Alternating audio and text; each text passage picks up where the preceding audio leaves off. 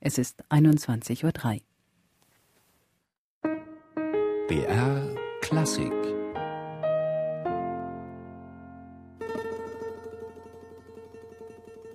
Kontrapunkt Dialog der Kulturen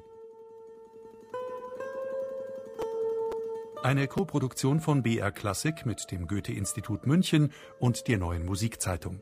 Live aus dem Goethe-Forum München. Kontrapunkt 38. Russland zwischen Pragmatismus und Protest.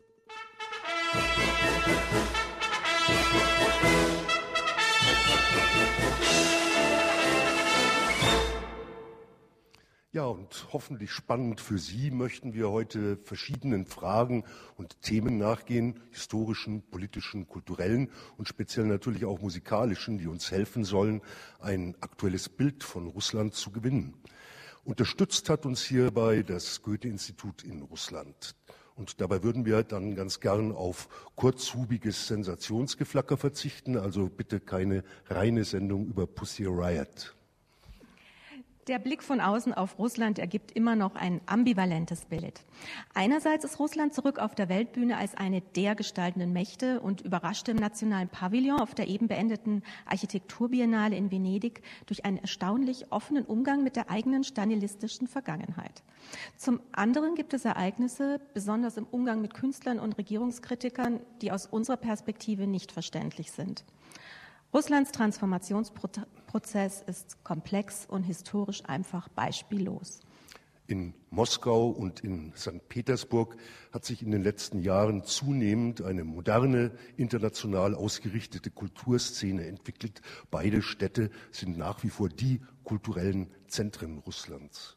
Doch welche Faktoren prägen die heutige Kultur in der Heimat Tschaikowskis und Strawinskis? Über diese Fragen werden wir mit Blick auf die Musik im Speziellen mit unseren Gästen heute reden. Doch hören wir zunächst einen kurzen Beitrag unserer BR-Korrespondentin Christina Nagel aus dem ARD-Hörfunkstudio Moskau zur aktuellen politischen und kulturellen Situation. Archaisch, repressiv, reaktionär und bis heute zutiefst sowjetisch. So beschreiben kritische Geister die Kulturpolitik des Kreml. Statt die Beziehungen zur Kultur zu modernisieren, den Künstler nicht mehr als Feind anzusehen, sondern sein Talent zu nutzen, ist das sowjetische Muster wiederbelebt worden, Druck auf den Künstler auszuüben. Ein altbewährtes Schema, nur mit neuen Methoden. Sagt Andrei Jerofejew. Der Ex-Kurator der neuen Tretjakow-Galerie weiß, wovon er spricht. Im Juli 2010 wurde er von einem Moskauer Gericht schuldig gesprochen wegen Schürens nationalen und religiösen Hasses. Sein Vergehen, er hatte die Ausstellung Verbotene Kunst mitorganisiert. In Piepshow-Manier waren hier Werke gezeigt worden, die Moskauer Museen zuvor abgelehnt hatten. Heute, zwei Jahre später, wirkt der Prozess wie ein Fanal. Die damals neuen Methoden sind längst gängige Praxis. Provokante Bilder, kritische Texte, kreative Protestaktionen werden nicht verboten, sie bergen aber für ihre Macher und Organisatoren ein unkalkulierbares Risiko. Dank schwammig formulierter Gesetze ist es ein leichtes, jemanden des Hochverrats, der Verleumdung oder des Extremismus für schuldig zu befinden. Staat und Kirche treten nicht mehr als Kläger oder Zensoren auf, Ultraorthodoxe und nationalistische Kräfte sind es, die mit unausgesprochenem Segen der Mächtigen gegen vermeintliche Gotteslästerung, Sittenverfall und Teufelswerk zu Felde ziehen. Mal mit physischer Gewalt, mal mit Hilfe der Justiz. Sie beschwören den Untergang Russlands herauf, sollte den Kulturketzern samt ihrer ausländischen Sponsoren nicht das Handwerk gelegt werden. Das sind Leute, die uns in die Zeit vor der Christianisierung Russlands zurückwerfen wollen, die uns zu Ausschweifungen verführen wollen, dass wir drogen- und alkoholabhängig werden. Sie wollen unser Land zerstören. Sie das sind auch die drei jungen Frauen, die sich im August vor Gericht wegen eines lautstarken, skandalträchtigen Auftritts in der Christus-Erlöser-Kirche verantworten mussten. Pussy Riot. Die Frauen sprechen von einer politischen Protestaktion gegen die aus ihrer Sicht unheilige Allianz aus Kirche und Staat, die im Volk nicht viel mehr sieht als eine amorphe Masse, die nach Belieben beherrscht werden kann. Für die Richterin ist es Aufwiegelung zu religiösem Hass, Zwei Jahre Straflager für zwei Aktivistinnen, die dritte kommt auf Bewährung frei. Eine große Mehrheit in der russischen Bevölkerung begrüßt das Urteil. Dazu trägt nicht nur die einseitige Berichterstattung in den staatlichen, längst auf Linie gebrachten Fernsehkanälen bei, sondern auch die Tatsache, dass es kein klares Wertesystem im Land gebe, meint die Verlegerin Irina Prochorowa. Wir jammern, dass wir keine Demokratie haben, aber tun auch nichts dafür.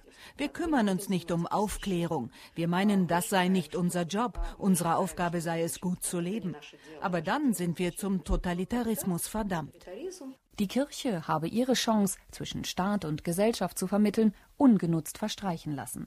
Es sei nun die Aufgabe der russischen Intelligenz, der Kulturschaffenden, schöne Worte wie Demokratie und Liberalismus mit Inhalt zu füllen, zu erklären und zu vermitteln.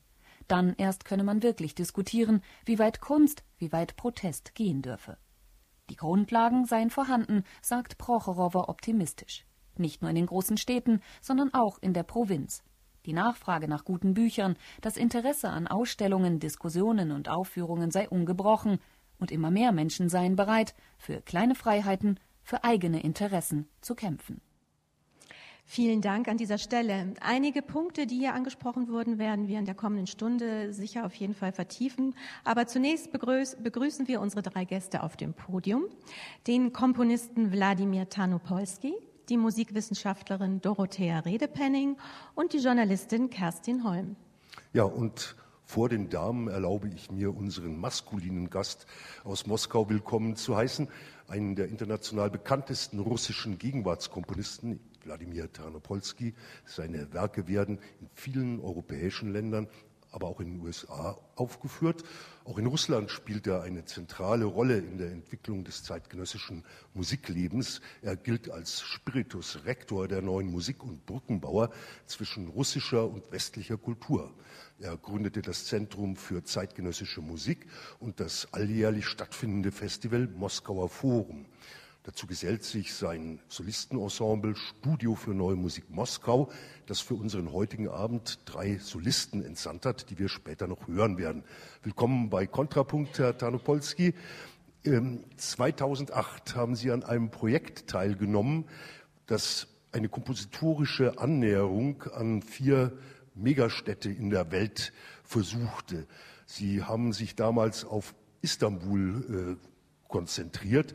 Wie würden Sie denn heute den Klang von Moskau oder den von St. Petersburg beschreiben? Erstens vielen Dank für Ihre Einladung. Es ist für mich eine sehr große Ehre, hier zu sein. Und Entschuldigung mein Deutsch bitte. Ja, damals es war Istanbul, aber es war ein, ein äh, sehr äh, larmes äh, Stück mit sehr Lärm. Aber ich glaube, dass Moskau heute äh, steht sich nicht, äh, nicht weniger äh, Lärm und Kontrapunkten entgegen. Gibt es einen Unterschied zwischen dem Klang von St. Petersburg und dem von Moskau? Ja, das sind zwei sehr verschiedene Städte, fast wie zwei verschiedene Länder sogar. Und ich muss sagen, dass dazu, dass auch der, Rest von Russland meiner Meinung nach auch ähm, ist ganz anders als diese zwei Städte. Moskau ist sehr lebendig, sehr, ich muss sagen, kapitalistisch, wie ich so sagen kann. Äh, Petersburg ist mehr als Museumsstadt äh, äh, benannt. Und, äh, aber letzte zwei, drei Jahre auch äh, neue Kunst hat äh, sehr gute Entwicklung dort. Also Moskau klingt nach Geldscheingeraschel und St. Petersburg nach Glockengeläut. ja, ein bisschen so, so. Ja, unser nächster Gast ist Frau Dorothea Redepenning. Sie unterrichtet an der Universität Heidelberg und zu ihren Forschungsschwerpunkten gehört die Musik Osteuropas, besonders Russlands, der Sowjetunion und der postsowjetischen Zeit.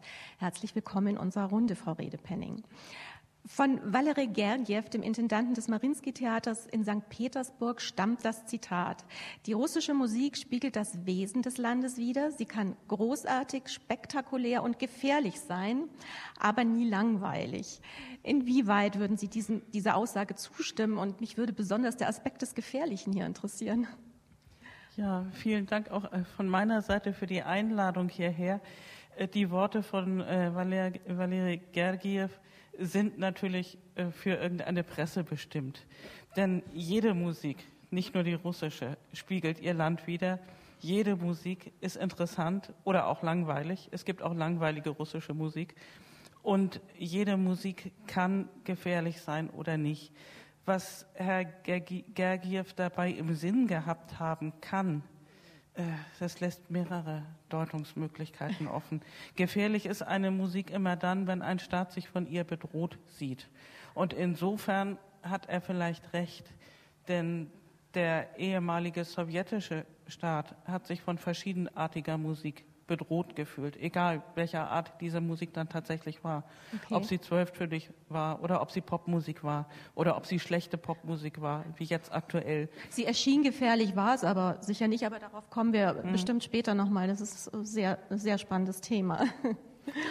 Bei uns begrüße ich äh, Kerstin Holm. Journalistin und Korrespondentin der Frankfurter Allgemeinen Zeitung. Seit 1991 berichtet sie aus Moskau und interessiert sich besonders fürs kulturelle Geschehen im Land. Frau Holm, Sie kennen Russland. Welche Klischees, welche Vorurteile, die wir hier in Deutschland hegen und pflegen, sollten wir schleunigst über Bord werfen? Ich, ähm, ich, glaube, ähm, äh, ich würde nicht versuchen, gegen die unsterblichen Klischees zu kämpfen, weil sie haben ja meistens einen, ähm, einen realen Grund, sonst wären sie keine. Also ich würde sie einfach nur versuchen zu kontrollieren, ob, ob sie dann in diesem Falle wieder stimmen. Ähm, vielleicht könnte ich zur, zur Klärung des Zitats von äh, Valeri Gergiev meine Deutung ähm, äh, beisteuern. Also ich würde so verstehen, dass äh, die, die Kunst und auch die Musik einen besonderen Gefahren, eine, eine Erfahrung von Gefahr zugrunde liegt, vielleicht in einem besonderen Maße. Ähm, und es sagte zum Beispiel der Komponist Piotr Rubinstein, der sagte, als er, das war vor um die letzte Jahrhundertwende, als er gefragt wurde, ähm, was denn der, ähm, der, Musik, der russische äh, Musizierstil sei, und sagte immer mit einem Tropfen Blut. Und ähm, man merkt ähm, vielleicht, wenn Sie, wenn Sie ähm, russische Ensembles, äh, Musiker hören, und äh, mir kommt es oft so vor, dass er mit einer besonderen Leidenschaft äh, gespielt werden, schon ähm, man, man spürt ähm, das Gefühl von Gefährdung prinzipiell in dieser Musik. Aber woher kam denn die Kompetenz, meinetwegen des äh, Politbüros, äh, überhaupt äh, zu entscheiden, woher die Gefahr aus zeitgenössischer Musik resultieren könnte? Oder ist die Angst ganz einfach durch bloße Unkenntnis ausgelöst? Ja, vielleicht fange ich mal an, was dazu zu sagen. Ich denke, es ist zweierlei. Musik ist immer dann, entzieht sich, sagen wir mal so, entzieht sich der Deutung, wenn sie keinen Titel und keine Worte hat, die sie vertont. Dann ist sie, klingt sie, aber sie sagt nicht explizit, wovon sie handelt. Und jedem steht es frei, zu einem großen Stück selber sich dabei zu denken, was er empfinden möchte. Das macht Musik zu einer unkontrollierbaren oder viel, viel schwerer kontrollierbaren Kunst als etwa ein Gemälde oder eine Dichtung weil wir da immer etwas Konkretes haben, an das wir anknüpfen können. Und daran knüpft sich dann die Frage der Politkommissare. Da lassen, die lassen sich natürlich dann von Leuten, die was von der Sache verstehen, gegebenenfalls was einflüstern. Aber ansonsten äh, wenn man das, die ganze Kulturgeschichte sich an, anschaut, ist die Musik die Kunst gewesen, die vergleichsweise weniger attackiert wurde als etwa die Literatur oder auch die bildende Kunst, eben weil die Musik sich äh, der Konkretheit entzieht und entziehen kann. Das ist das, wirklich das vornehmste Vorrecht, was die Musik vor den anderen Künsten hat, dass sie auf Text und Wort verzichten kann. Die Flüsterer waren ja in erster Linie die äh, Menschen im Komponistenverband. Und äh, die äh, waren wahrscheinlich darauf aus, eben ihre eigenen Kompositionen seinerzeit gut zu verkaufen und möglichst weit zu verbreiten. Und haben damit stilprägend gewirkt. Kann man das so sehen, Herr Tarnopolski, Frau Holm? Ja, in der Sowjetunion, in der Zeit von Sowjetunion, Komponistenverband war eine sehr starke und und reiche auch Institution. Jetzt aber äh, es ist ganz anders, es ist nicht mehr. Es ist, äh, heute diese Institution ist praktisch ohne Unterstützung von der Stadt. Das ist andere, äh, pol, pol, äh, ein anderer Polus, das ist auch typisch für, Russen, für, für Russland. Ähm, ja, ähm, ähm, ähm, wir haben völlig, ähm, völlig unterschiedliche ähm, Systeme natürlich, in, deren, in denen Musik bewertet und äh, gesteuert oder zensiert wird. Also ähm, äh, die, diese äh, sowjetische Utopie beruhte darauf, dass man so diesen neuen Menschen schafft, der, ähm, der also selbstlos produktiv ist. Und deswegen war sehr wichtig, war, war sehr wichtig, sozusagen die, die, die ähm, so freudianisch äh, oder behavioristisch die, ähm, auch die Psyche und die Reflexe und ähm, das Adrenalin zu steuern. Und deswegen waren, ähm, war es sehr wichtig, große kollektive, pathosgeladene und patriotische Musik zu kultivieren. Das war einfach sozusagen zum, als, als ähm, gesellschaftlicher Formungs, Formungsinstrument. Und heutzutage sind wir halt in der Kultur der kommerziellen äh, Popmusik. Und ähm, ähm, da ähm, ist von, von, ähm, von, der, von, dem Verbot von zu schwieriger Musik nicht zu sprechen, sondern es geht mehr darum, dass, ähm, dass man sehr aktive jüngere Leute, also halt in den, ähm, in den, in den also besonders temperamentvoll und protestfähigen Alter, äh, sie sowohl mit, mit mit modischen, äh, fetzigen, äh, international kon konkurrenzfähigen Musik und, ähm, und ähm, die, aber, die aber dennoch also nicht, nicht gefährlich und nicht zu subversiv sein, sein, sein darf. Ja, wir haben, glaube ich, jetzt äh, den ersten Moment für Live-Musik, die wir äh, hören wollen. Wir machen einen ersten Ausflug in die Musik und begrüßen sehr herzlich drei Solisten vom Studio für Neue Musik Moskau. Sie präsentieren aus dem Trio von Galina Ustwolskaja das Finale aus dem Jahr 1949. Begrüßen Sie mit mir Stanislav Malischew an der Violine, Nikita Agafonov, Klarinette und Mona Haber am Klavier. Ich bitte herzlich um Applaus.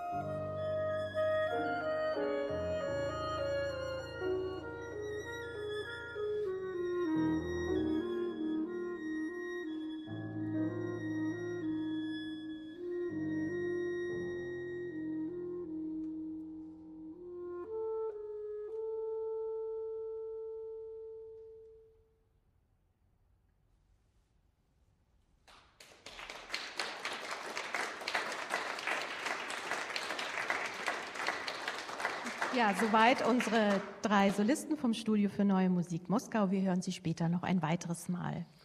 Wladimir Tarnopolski, 1993 gründeten Sie ja gemeinsam mit dem Dirigenten Igor Dronov das Ensemble Studio für Neue Musik Moskau, also sozusagen das Spitzenensemble äh, für dieses Genre in, der, äh, in, in, Russland, damals noch äh, Sowjetunion. Und äh, es kam die Perestroika und hat vieles äh, verändert und vieles ermöglicht. Äh, inwieweit hat es die Musik beeinflusst, inwieweit die Musikentwicklung? Äh, die Frage an Sie, aber dann auch gleich äh, weiter an die beiden Damen. Ja, für diese 20 Jahre, ich finde, dass russische Musik hat sich sehr intensiv entwickelt. Und ich würde hier vielleicht zwei äh, Perioden nennen. Erste Periode war von 91 bis vielleicht 2005 äh, oder 2006. Und das war ziemlich, für mich ziemlich tragische Periode, weil äh, alle meine Studenten, die Tchaikovsky Konservatorium absolvierten, äh, fast alle meine Kollegen, also Komponisten von meiner Generation und auch Komponisten der älteren Generation, äh, haben nach äh, Ausland emigriert. Und das Natürlich, das gibt, wenn, all, wenn, wenn alle Leute von deinem Kreis in der Migration sind, natürlich, das äh, macht dein Leben äh, ein bisschen, ja, man, man denkt, ob, ob du etwas äh, falsch gemacht hast oder richtig machst. Ab fünf, äh, 2005 ist ganz neue Periode äh, begonnen. Es ist schwer zu sagen, warum. Vielleicht äh, ökonomisch Russland ist ein bisschen mehr stabil geworden. Äh, dann es sind jetzt genug äh, Musiker, die neue Musik spielen. Äh, erste diese 15 Jahre praktisch unser Ensemble war nicht allein, aber generell es war nur alleine nur eine Institution, die neue Musik gemacht hat, sehr viel und auch Festivalen und äh, auch Präsentationen von jungen Komponisten im Ausland. Aber äh, diese letzten sieben Jahre ähm, sind ganz anders. Erstens, ich muss sagen, dass unsere jungen Komponisten sehr gut informiert sind. Ich denke, dass vielleicht unsere Jungen kennen, äh, äh, zum Beispiel französische Musik besser kennen als äh, deutsche junge Komponisten und deutsche Musik äh, besser kennen als französische junge Komponisten. Sehr gut informiert wegen, ähm, äh, weil im Internet man kann alles finden, fast alle neunste Partituren, die äh, vielleicht noch gestern komponiert äh, wurden. Äh, und ähm, was kann ich von meiner Erfahrung, wenn ich in, West, in Europa unterrichte, ich sehe, dass junge äh, europäische Komponisten für mich ein bisschen wie doch Studenten und ein bisschen wie Kinder sind. Und äh, die russische sind sehr gut motiviert, sind bereit, wirklich zu kämpfen, äh, sind äh, sehr gut äh, konkurrenzfähig, äh, haben unglaublich große Energie und äh, ja, und alles das natürlich äh, macht ganz, ganz anderes Bild, als manchmal in Westen denkt. Wie ist denn, Entschuldigung, jetzt, äh, wie ist denn generell die, die Lage der ähm, Musikausbildung momentan äh, in Russland für die jungen Leute? Gehen, ist noch dieser Brain Drain, wie man das so schön sagt, dass sehr viele in den Westen gehen oder bleiben die meisten doch nun äh, in ihrer Heimat? Wie ist die Lage der Musikausbildung und die Chancen für die jungen Musiker?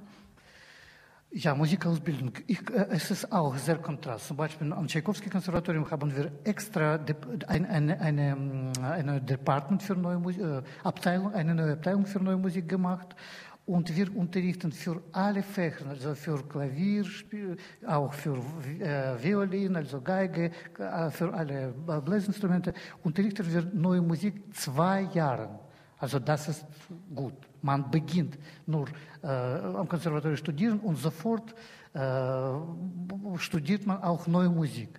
Und äh, dazu machen wir ein, eine spezielle Kurse. Also für Klarinettisten unterrichten wir neue Musik für Klarinette, ja, für Pianisten neue Musik für Klavier und so was.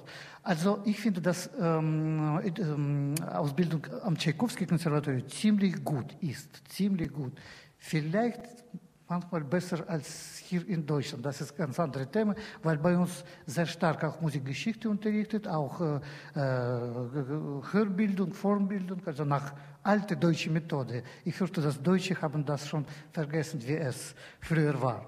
Also wir sind nach Ausbildung nach mehr Deutsche als Deutsche selbst. Frau Redepenning, Sie wollten sich auch melden, glaube ich? Ich wollte ihn erst mal aussprechen lassen. Ja, und, äh, aber natürlich in Provinz und sogar in Petersburg. Ich finde die Situation in Petersburg und Provinz ist fast katastrophal, weil am, am Konservatorium äh, unterrichtet immer noch nur ältere Generation und keine Mittelgeneration, keine äh, junge Leute. Ich bin nicht sicher, dass diese Situation noch retten kann. Aber dazu, die, unsere Komponisten haben sehr gute Selbstausbildung. Ja, sie sind überall in Europa. Äh, jeder Kurs hat man, äh, viele Russen. Ich erinnere mich, als äh, vor drei Jahren war ich zum Beispiel in Graz äh, oder in, äh, vor zwei Jahren in ähm, Darmstadt. Ich kann sagen, dass vielleicht die besten jungen Komponisten, die, die Komponisten, die sehr curious sind, die, die wirklich etwas stark wollen, das waren die Russen. Frau Redepenning. Ja, da könnte man dazu anschließen, dass äh, vor allen Dingen das Moskauer Konservatorium ja seit langer Tradition einen ausgezeichneten Ruf hatte. Es stimmt schon, dass das Ausbildungssystem sich vor allen Dingen an deutschen Vorbildern im 19. Jahrhundert aufgebaut hat. Aber das gerade das Moskauer Konservatorium hat in sowjetischen Zeiten auch immer Ausländer angezogen, vor allen Dingen für die Instrumentalausbildung. Da hat es immer einen ganz hohen Ruf gehabt. Und was Herr Tarnopolsky jetzt gerade gesagt hat, es stimmt sicher auch, dass junge russische Komponisten, wenn sie international mitspielen wollen und kompatibel sein wollen, das mit viel wacheren Ohren tun als etwa die westeuropäischen Komponisten. Ich stimme sofort zu, dass unsere westdeutschen oder unsere, äh, Entschuldigung, unsere deutschen Komponisten äh, wahrscheinlich wenig Ahnung davon haben, was die französischen Spektralisten machen. Das ist punktuell dem einen oder anderen bekannt, der vielleicht in die gleiche Richtung komponieren möchte und sich für Obertongeschichten äh, interessiert. Aber das war's. Und umgekehrt, äh, die Franzosen interessiert vielleicht gar nicht, was ihre deutschen Kollegen gleichen Alters machen. Da ist natürlich auch eine Sprachbarriere dazwischen, selbst hier. Frau Holm? Sie wollten. Ja, ich wollte vielleicht nur, nur, nur das, also um das abzurunden, äh, sagen, dass, dass tatsächlich das, das Phänomenale und wirklich Faszinierende äh, an Russland ist, äh, dass es sich natürlich ähm, also kulturell immer misst äh, an Europa und gleichzeitig alle europäischen Länder gleich weit entfernt sind. Das heißt, man hat immer sozusagen die ganze Palette, äh, die ganze Palette im Blick und, und also Deutschland muss, also die deutsche ähm, Kultur muss sich irgendwie messen auch an den, an der französischen und an der italienischen äh, äh, Konkurrenz. Und da muss man sagen, da, ähm, da natürlich sehr viele von dem berühmten Brain Drain gerade in der Musik äh, Richtung Deutschland drained, dem Musikland, dass man da manchmal in Russland den Eindruck hat, dass ähm, ähm, dass die, ähm, dass die Italiener und die Franzosen ihre eigene neue Musik viel leidenschaftlicher und begeisterter propagieren dort als, als wir. Also dieses, dieses, dieses berühmte Schönberg-Zitat, das, das nach seiner Erfindung der Zwölftonmusik, das äh, damit in Deutschland noch äh, 100 Jahre die Führung der neuen Musik ähm, gesichert wäre, da hat man das Gefühl, dass jetzt ähm, äh, scheint, es, scheint Deutschland so ein bisschen diese Führung, sozusagen, dass diese 100 Jahre rum sein könnten. Also ich, ich hoffe, das ist nicht der Fall. Ich würde gerne noch was anhängen, und zwar, äh, dass das Moskauer äh, Konservatorium diesen Status heute hat, wie der Herr Tarnopolsky das gesagt hat, liegt vor allen Dingen auch an Persönlichkeiten, an Persönlichkeiten wie Herrn Tarnopolsky, der sich sehr früh und sehr intensiv darum gekümmert hat, dass wenn man zeitgenössische Musik richtig aufführen will, dass man sie dann auch professionell richtig spielen soll. Und dieses Ensemble, was sie aufgebaut haben am, am Moskauer Konservatorium, ist quasi ein Nährboden geworden für professionelle Aufführung zeitgenössischer Musik. Das hat wirklich Weltstandard, was da passiert, weil es über eine lange Zeit kontinuierlich aufgebaut worden ist, hängend an einer persönlichen Initiative. Wir sprechen die ganze Zeit über einen der bedeutendsten russischen Komponisten. Er sitzt äh, unter uns und über einen hervorragenden Kulturorganisator, aber wir haben noch überhaupt keine Musik von ihm gehört. Das wollen wir jetzt äh, unbedingt äh, nachholen. Wir hören zugespielt eine kurze Passage aus Herrn Tanpolskis Oper Wenn die Zeit über die Ufer tritt und die hat er komponiert für die Münchner Biennale 1999.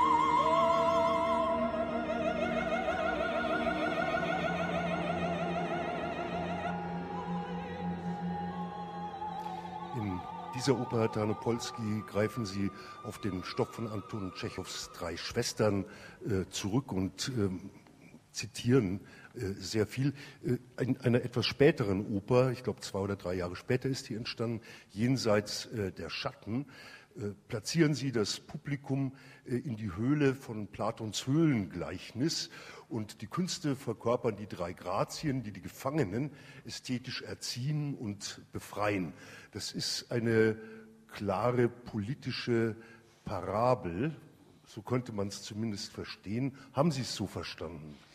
Ja, vielleicht äh, kann man auch so verstanden. Was diese Tschechow-Oper betrifft, es, ähm, das ist eine Oper nicht nach Tschechow, sondern nach Motiven von ja. Tschechow. Und zwar meine Idee war, eine Situation typisch für Tschechow, aber typisch für alle russische Schriftsteller vom 19. Jahrhundert, eine Situation, und zwar die Gäste sammeln sich auf eine Datscha und sprechen über, über alles, was besprechen sein kann. Und ich habe diese Situation dreimal wiederholt. Erstes Mal in einer russischen Provinz und es, ging, es geht um die Liebe, typisch russische romantische Themen. Zweites Mal in eine europäische Hauptstadt äh, und es geht über die Kunst. Und drittes Mal mh, mm, in, äh, irgendwie in Space, in weiß nicht wo, äh, und man spricht über das, über das Leben und Tod. Ja, und äh, die, diese Struktur ist kreisartig. Äh, Aber in, in Jenseits äh, der Schatten hat man den Eindruck, werden sie konkreter und philosophischer und äh, ja, politischer zugleich. Ja, ich bin, muss sagen, vielleicht gehöre ich zu der Generation, die sehr politisch ist. Ich bin persönlich sehr politisch engagiert. Ja, und ich finde, dass diese, dass äh, das Bild von Platon, Platon, das ist wie heute geschrieben. Ja, die Leute sehen die Schatten, sie, ich weiß nicht, sie, sie, sehen, sie sehen zum Beispiel Internet oder, oder Fernsehen und denken, dass das äh, eine, ein echtes Leben ist. Und das, das ist unglaublich paradoxal, wie Ideen von Plato heute aktuell sind. Und die Leute wohnen in, leben in, in irgendwelche unnatürliche, ähm, unnatürliche Welt. Sie sagen ja, nur die Kunst kann uns aus der Höhle befreien und nicht die mediale Wirklichkeit. Ja, ich glaube, dass äh, Kunst, das ist vielleicht, ich, ich verstehe, das ist sehr nicht, das ist vom 19. Jahrhundert, aber ich bin sicher in meiner Idee, dass äh, je mehr ich ja, äh, denke, je so mehr ich äh, überzeugt bin, dass nur die Kunst, echte Kunst, ist unsere äh, beste Medizin. Ja, aber, aber die russische Realität äh, bricht sich doch wahrscheinlich ausgerechnet mit so einer Aussage, Frau Holm, Frau Redepenning. Ähm, ja, ähm, die, die, die Realität, glaube ich, hat sich immer ziemlich extrem, also ziemlich mm, an der Kunst gebrochen und deswegen ist die Kunst ja auch da, äh, weil, es, weil es sie geben muss. Und ähm, vielleicht ist auch eine ist, ist, ist, Russland auch so ein, ähm, ein Pflaster, wo man diese, diese Lebensnotwendigkeit der Kunst ganz besonders stark fühlt, weil halt eigentlich nichts wirklich klappt und kein, keines der, der Grundprobleme gelöst sind. Und äh, man muss vielleicht sagen, dass die Kunst es äh, hart hatte. Das Land ist, es, es, es gibt, es ist vor allen Dingen eine, eine, eine, eine heroische Überwindung von Widerständen. Ähm, und deswegen wird auch sehr viel, sehr viel Kunst zerstört, also äh, in der Architektur und durch die Revolution. Auf der anderen Seite hat wahrscheinlich auch dadurch, durch diesen großen Widerstand, äh, haben, es hat es so, so, gewaltige Figuren gegeben, also von Tolstoi und Dostoevsky angefangen äh, bis zu Solzhenitsyn und vor allen Dingen natürlich eine Figur wie Schostakowitsch, der ähm, das ganze, die, die, das ganze 20. Jahrhundert auch für uns ähm, wahrscheinlich eingefangen hat. Ja, man sagt in Russland, äh, dass der Dichter ist in Russland mehr als nur ein Dichter. Ja, genau. Also da wollte ich eben auch auf Ihr Buch zu sprechen kommen, Frau Holm. Sie haben in diesem Jahr äh, ein Buch herausgebracht, Moskaus Macht und Musen. Sie porträtieren hier vier Künstler und Künstlerinnen, darunter äh, auch Herrn Tarnopolsky. Ähm, es sind äh, die Schriftstellerin Alina Wituchnowskaja und der sehr berühmte ähm, Schriftsteller Wladimir Sorokin. Ähm, also Sie porträtieren zwei Personen der schreibenden Zunft und zwei, die sich mit der Musik beschäftigen. Was würden Sie denn sagen? Äh, mit welcher Profession lebt es sich denn heute besser in Russland? Ja, das, das, also ich kann nicht sagen, wie es sich besser lebt. Das kommt natürlich von die, über die, über die, also auf die, auf die Berufung, auf die Musen an, ob sie zu einem sprechen. Aber muss auf jeden Fall äh, muss eine gewisse Stressresistenz oder Leidensfähigkeit mit sich bringen und dann trotzdem innerlich sozusagen weich und irgendwie lyrisch noch, noch genügend Lyrik also haben, um nicht so ganz zu verknöchern. Es gibt natürlich auch diese sehr intellektuelle und ganz magere Kunst, so Konzeptkunst, wo dann dieses verloren gegangen ist. Und das ist natürlich ähm, eine, also eine, eine, große, eine große Leistung und das schaffen, also schaffen nur sehr wenige. Aber welche Rolle haben heute die Schriftsteller? Sie hatten ja in der Vergangenheit in Russland eine ganz besondere Bedeutung, äh, wegweisend, eine Orientierungshilfe in schwierigen Zeiten der Unterdrückung. Wie ist heute äh, die Position äh, der Schriftsteller? In ja. Russland? Äh, ja, man muss sagen, dass die, ähm, dass die, groß, die großen, also die, die großen integrierenden also, und die ganze, ähm, ähm, das ganze Leben ausdeutenden Figuren, die sind, im, sind jetzt, also äh, da wächst nichts mehr, also nicht sichtbar, so eine nach Zadokin ähm, wahrscheinlich nach. Das hoffe ich, das wird sich nochmal ändern. Es gibt sehr, es gibt sehr starke ähm, so Pop-Protestliteratur. Ähm, ähm, auch sehr, sehr stark nationalistische. Und die sind dann teilweise so ein bisschen unappetitlich für, unser, ähm, also für, für, unsere Erfahrung eigentlich auch gar nicht gutierbar.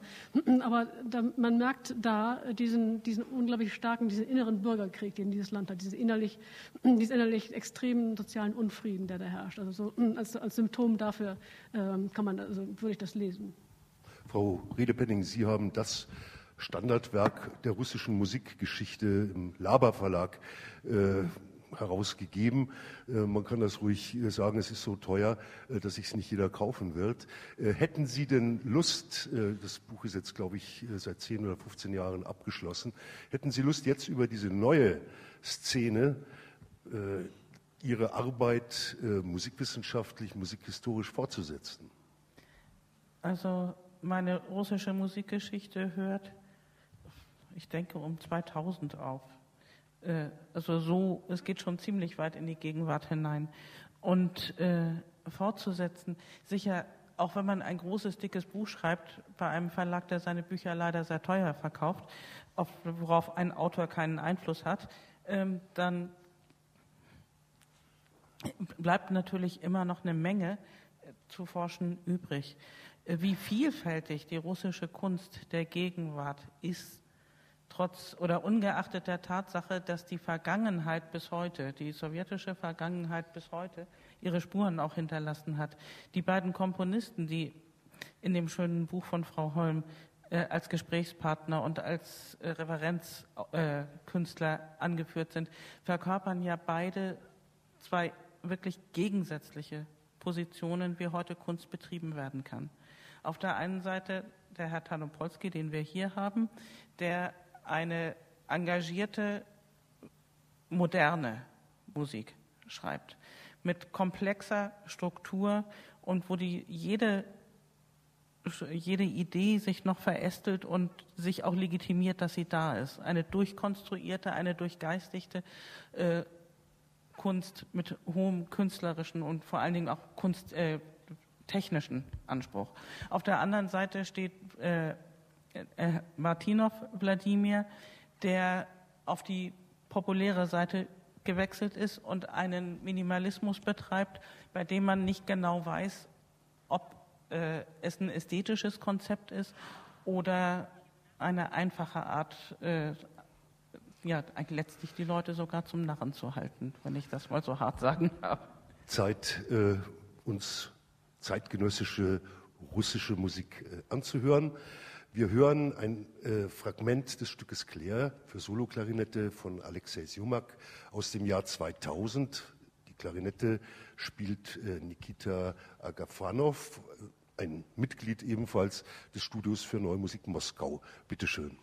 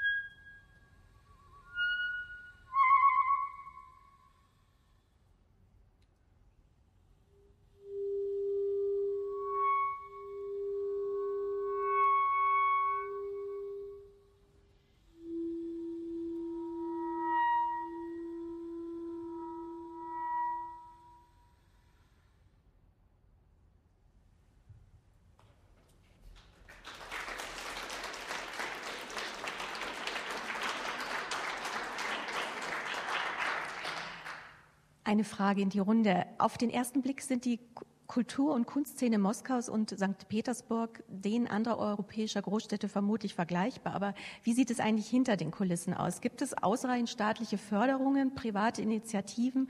Wie leicht finden sich Sponsoren für Kulturprojekte? Was haben Sie für Erfahrungen, Herr Tanopolski? Ja, bis 2006 oder 2007 oder vielleicht, ja, sowas, hatten wir leider nur eine sehr kleine Unterstützung von, vom Konservatorium, Tchaikovsky Konservatorium. Letzte fünf Jahre, ja, Kulturministerium unterstützt uns so wie das kann.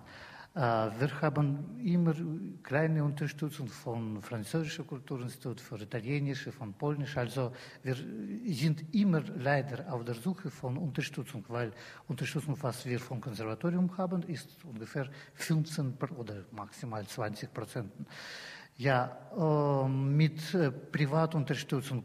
Äh, ich muss sagen, leider, das ist das in Russland sehr politisiert. Also wenn man, wenn jemanden in der Macht äh, das unterstützt, alles ist okay oder vielleicht besser als okay. Äh, wenn man ohne, ohne Macht etwas macht, ja, du hast, man hat weniger Chancen, leider, leider. Also bei 80 Milliardären äh, in Moskau und äh, 30.000 Millionären sollten sich doch ein paar finden, die nicht nur Yachten kaufen oder äh, Häuser in Südfrankreich. Ich weiß nicht, kennen Sie die Sponsorenszene? Gibt es sowas in äh, der Sowjet, in, in Russland? Ja, es gibt zum Beispiel Prochorov-Foundation. Diese Foundation unterstützt viele interessante Sachen, besonders in Provinzen. Zum Beispiel man macht ein Festival in Krasnojarsk. Ab voriges Jahr man macht, unterstützt auch ein Festival in Bryansk, eine kleine Stadt, aber eine wichtige Stadt. Also es gibt, aber vielleicht das ist nur, nur eine einzelne Ausnahme. Jetzt ich, sofort, ich kann nicht erinnern äh, noch was. Also wie gesagt hat, das ist alles sehr politisiert, leider, leider. Es hängt doch, ähm, es hängt doch natürlich wiederum, wie Frau Redepenning sagte, an, an, einzelnen Figuren. Also es gibt bestimmte Inseln, zum Beispiel äh, der berühmte Fall von Perm, was sich so als, als Kultur, ähm, also mit, mit, dem ganzen, mit einer breiten Palette ähm, pro, also, positionieren möchte.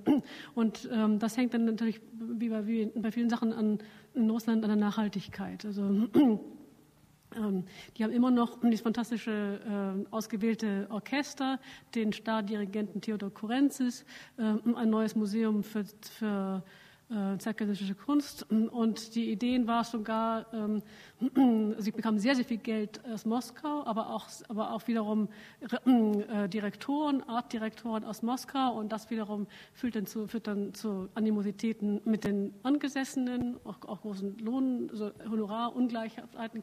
Und dann ist das Problem, ähm, nach, jetzt, ist dann, jetzt haben sie einen neuen Gouverneur und ähm, schon werden die Sachen runtergefahren. Und die, die Gefahr ist immer, dass die, dass die ähm, dass solche kulturellen ähm, Importe nicht wirklich, ähm, nicht wirklich Wurzeln fassen können. Gibt es denn innerhalb äh, Russlands, denn ich kann mir vorstellen, es gibt ganz unterschiedliche Kulturszenen von Wladiwostok äh, bis Moskau, gibt es da einen äh, Austausch, einen, eine rege Information? Äh, gibt es da Unterstützung dafür? Gibt es dafür Institutionen oder äh, macht das die freie Szene selbst oder köchelt da jeder in seinem eigenen Saft?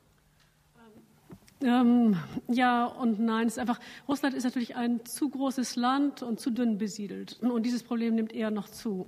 Ich war äh, äh jetzt vor kurzem gerade in, in Petersburg ähm, und ähm, äh, die machen, ähm, die machen also so Medien, Kunstexperimente, ähm, haben, sehr, haben sehr gute, also eine Förderung in, diesem Jahr vor allem vom Goethe-Institut. Wir haben das deutsch-russische Kulturjahr. Aber die waren witzigerweise besser vernetzt mit, äh, mit Berlin als mit Moskau. Also ich habe Ihnen so ein bisschen erzählt von, von den Moskauer Sachen und das war ihnen nicht bewusst. Die, waren, die, waren, die wussten sehr gut Bescheid, was, äh, was in, in Berlin läuft. Ähm, und so isoliert sind die meisten Städte. Also es gibt jetzt zum Beispiel in Nizhny Novgorod, äh, die leisten sich seit ein paar Jahren so ein, ein auch so ein Festival für zeitgenössische ähm, Musik mit Moskauer Musikern. Im, im ganz weit weg in, in Vladivostok äh, helfen sich Opern, äh, Opernmusiker aus Jakutsk mit der, also mit der Bosch Stiftung und mit so einem ähm, ähm, idealistischen Produzenten, also ein, ein, ein deutscher äh, Regisseur, ähm, Peter Schwarz, die haben, die haben ein ganzes mehrjähriges ähm, Projekt mit Opernaufführungen. Ähm, äh, aber das sind so Einzel, das sind so wirklich heroische äh, Einzelleistungen. Wo geht's lang mit der neuen Musikszene in Russland in einem Satz? Wir sind schon wieder am Ende unserer Sendezeit. Frau Riedepen.